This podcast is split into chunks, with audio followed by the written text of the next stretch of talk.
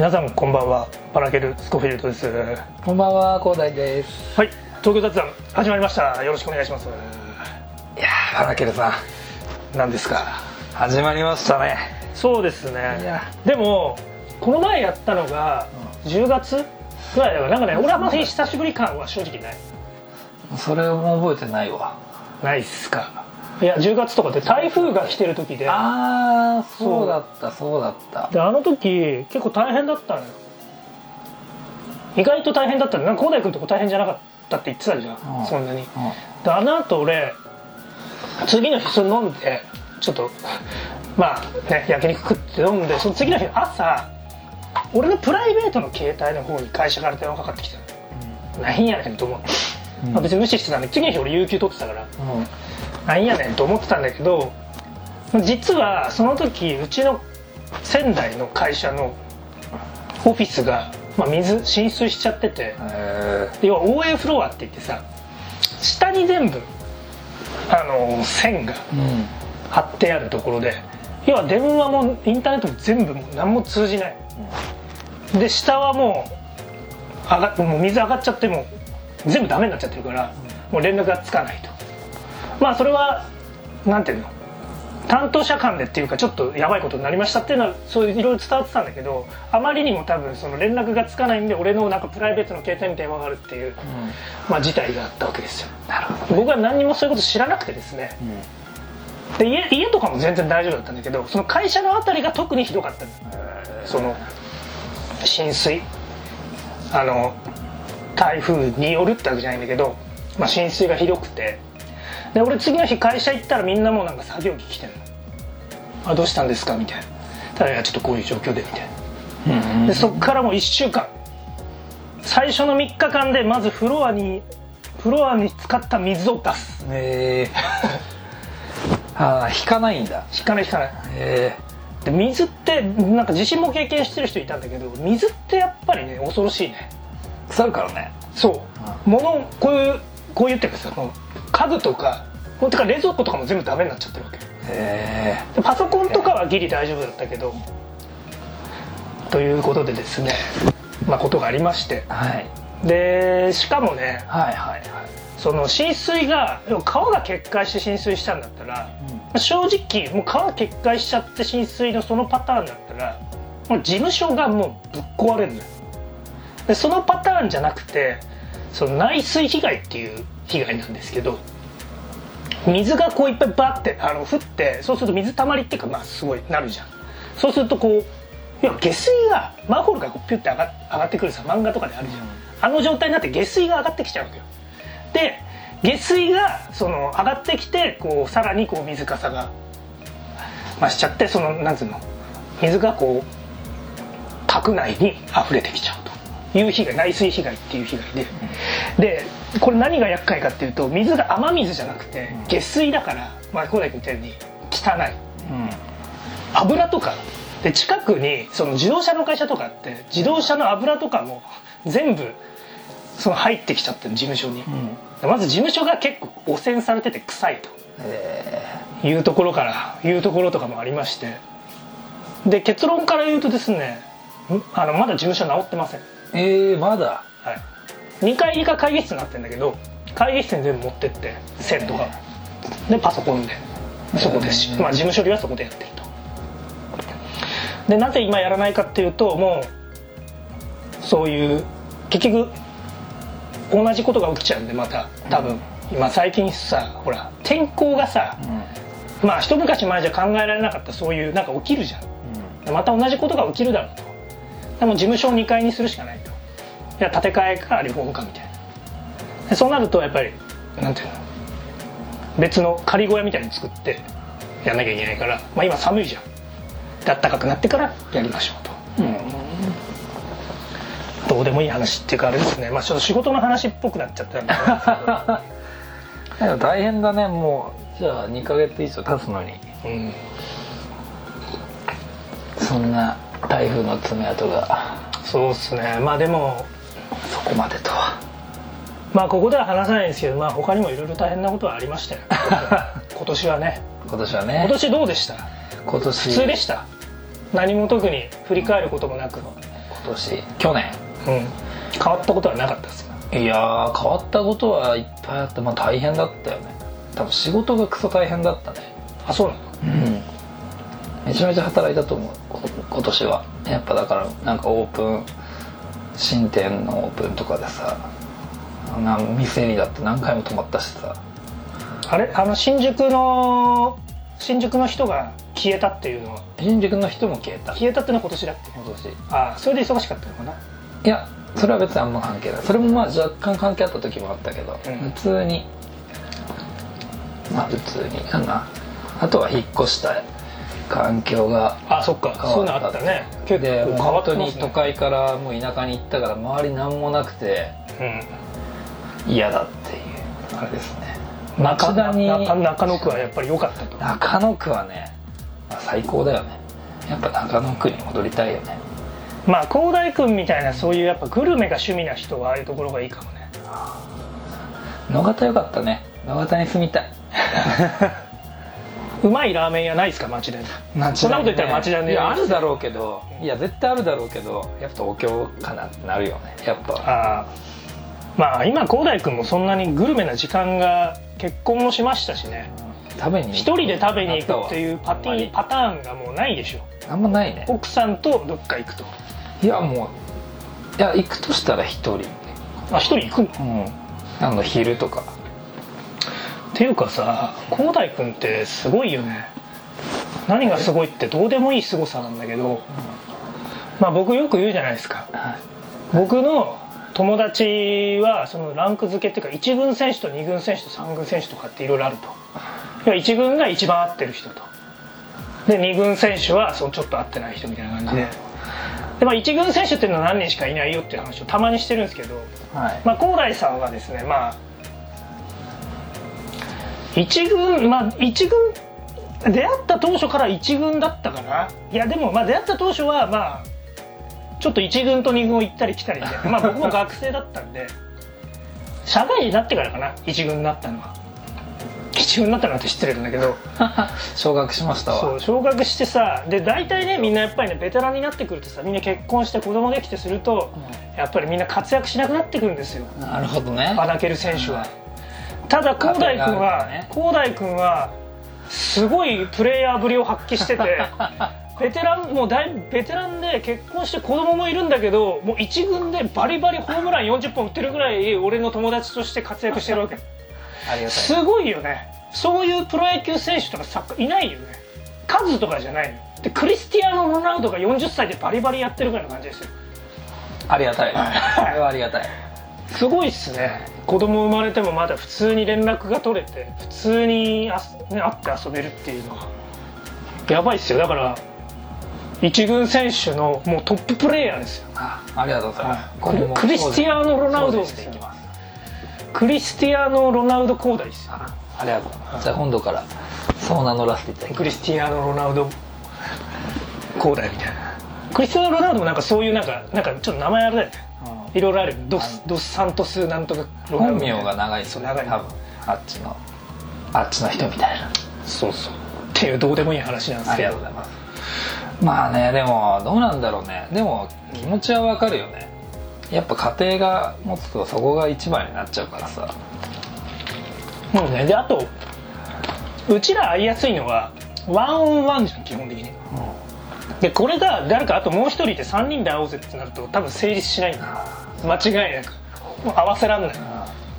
大変だもんね。そう。あの合わせるのが。3人人が増えるほどもうきつくなるよね。やっぱりそういうコミュニティ？うん。例えば大学のコミュニティとか。あのそまあそれなかなか難しいよね。で、唯一合わせられるのがお盆休みとかなの奥さんが実家に帰ってるとかまあ正月休みもそういう正月正月とかもまあそういうパターンがあればいいけど。月は一緒に行くのか。出たりするわけよ。まあ人によってはそのねあのなんていうの。奥さんだけ帰ってとか自分だけ帰ってとかっていうのがあるから。まあそんな感じであれっすね。だからすすごいっすね。てか何話そうとしちゃったか忘れちゃったけど。まあバリバリ活躍してるということでまあでもそういう一人で行動できるのがすごいね。なんかさっき言ったみたいに家でね一人で飯食い行ったりとか、あでもい一人では行かない。休みの日は行かない。あのあ平日？仕事の休憩休憩中に？一人で食べる。あぐらいかな。だから休日とかは行けないかな。休日とかは逆にみんなで行ったりするけどね。あ逆にっていうかそれはそうだよね。休日に一人で行けたらそれはすごいなと思って聞いたけど。あそういうことね。それはないよねだかそれはないわ。ら、ほぼほぼなるほどね。ね。でもねなんだろうね。でもやっぱ家で食べることが増えた。最近ならさそのさあでも、うん。デリバリーとか。ただね、ううんちの家ウーバーイーツの県外なんだよ。ウーバーイーツの県外でどこあの配達。もうほんとこれぐらいのこれぐらいのあれで、道こっちは OK だけど、ええこっち側ダメみたいなところのこっち側なのああそうなんだちょっと一回頼んでみたかったなっていう気はあるけど。うん。それだけです。なるほどね。まああれっすね、まあ、僕食べ物に関しては結構いつも節制しててですね、あのなんだっけ。なんか節制してるとさ無性にマックとか食いたくなるのよ。うん。でこの前あの久しぶりにマック食おうと思って、はいえーハンバーガー系のやつ4つぐらい買って食ったんですけどまあもう年ねもう1個食ったらいいやってなっちゃう。もうそんないいからみたいな。でそんなねなんかなんか求めなくなっちゃった。あの要は体にいいものを基本的に食べてんだけど、まあたまにやっぱそうそういうのずっと続けてるとあーあれラーメン食いてえとかなんだ食いてえとかってそういうの続けてる時は思うんだけどいざ食ってみるともういいかなみたいななっちゃいますね。まあ、そういういいものに慣れちゃったんだろうね体にいいものに。慣れちゃったのかもね。でシラフじゃなくてやっぱお酒とか飲んでて焼肉食うとかがベストかな。まあそれでもまあでもこの前広大君と行った時は本当俺体調悪かったからちょっと自律神経の問題で。そうでダルビッシュの動画見てその自律神経の病気ちょっと治ったんで、ええ。はい、今は全然大丈夫なんですけど。やばいね。ダルビッシュ素晴らしいねダルビッシュもなんかそういう背中の骨の話でちょっとそういう、あのー仙骨っていうところがずれると自律神経がちょっと乱れるみたいな。えでダルビッシュもずっとそれで原因不明の体調不良みたいなのにずっと悩まされてたらしいの。で俺もそれで。あのーそういううん。同じようなちょっとあ当てはまる節があったからまあそれでちょっと背中の骨のコンディションもちょっと整えてしたと思ったっていう。ええよかった劇的に良くなりました。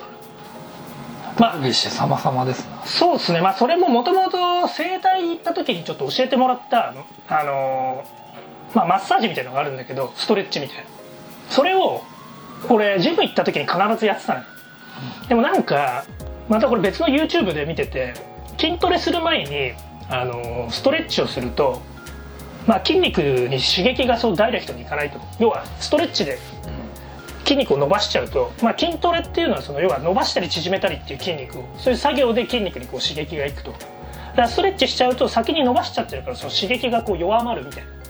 だからより効果を得たいんだったらストレッチをしない方がいいみたいな動画を見ちゃった。で俺そのストレッチをやめたの。ねでやめてから1ヶ月ぐらいしてからちょっと異常なんかそういうおかしくなっちゃったんだけどでそのダルビッシュの動画を見てもう一回ストレッチっていうかその整体で教わったストレッチをちょっとやり直そうかなと思って。でもうやって次の日ぐらいにはもう完全に治った。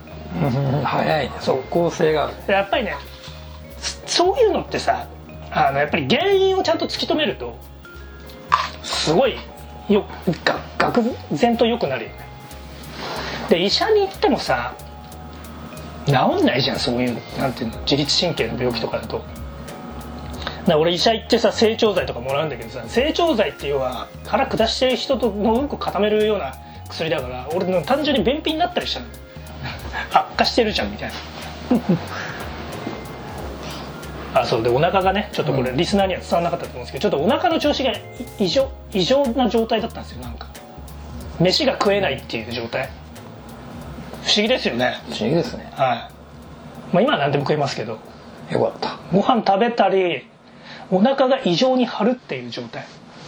怖いですよ本当に。怖いですねそれは。まあ広大君がかかればダイエットになると思いますけど、かかりたいよよ そうだよ。飯が食えない。かなお腹減らないんだよ。背骨をちょっとこうグッてやややれば大丈夫かまあそれ冗談だけど まあだからあれだよ、まあ、改めてねそうやって今年は感謝しましたよ。感謝するすることができましたよ。その病気になって普通にお腹が空いて普通にご飯を食べる。例えばそういう欲求？例えば自分が体にいいものっていうかそういうまあ油が少ないものとかを基本的には食べるようにしてるんだけどうん。脂肪がつかないように。はい。その食べてるとやっぱり普段お菓子食べたいとかいろいろそういう願望がすごい湧いてくるわけですよ。でそういうのってなんていうの？普通に過ごしてたらそういう感覚？欲望みたいのって結構鬱陶しいじゃないけどなんか自分をこう苦しめるものなのかなってまあ思うじゃないですか。でもやっぱりそういう病気をすることによってそういう願望食いたいなって思うって普通に思えることだだけでも結構幸せなんだなって綺麗事なんですけどなんか思うようになりましたね。普通にお腹が空いて普通にそういう何か食べたいなって思うこと自体があの常にそのお腹が張ってて気持ち悪いっていうそう意味わかんないそんな病気になったからこそそういう普通にお腹が減って普通にっていうのがもう素晴らしいことだなって思いましたね。真面目かって。真面目かってそうだね。真面目かって感じですけどまあそういうね、まあそこに気づけたってことはすごい素晴らしいことなんですそうっすね。改めて。まあプラスにね捉えると。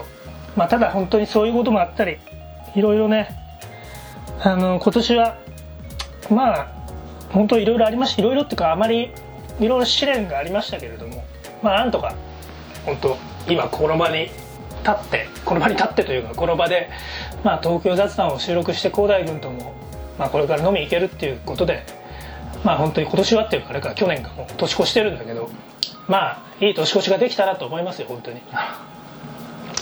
よかったです。まあ古代君もねいろいろいろいろっていうかまあねあったと思いますけどまあなんとかなんとかやってるでしょ。なんとかやってこれてよかったです今年も。無事超えられて。ですか。まあでもこれからね僕本当はこの今このラジオで言えないところが結構いっぱいあって。はい。まあ広大君にちょっと後でぐちぐちぐちぐち言おうかなと思ってるんで、はい。ぜひ。ぜひぜひ。よろしくお願いします。はい。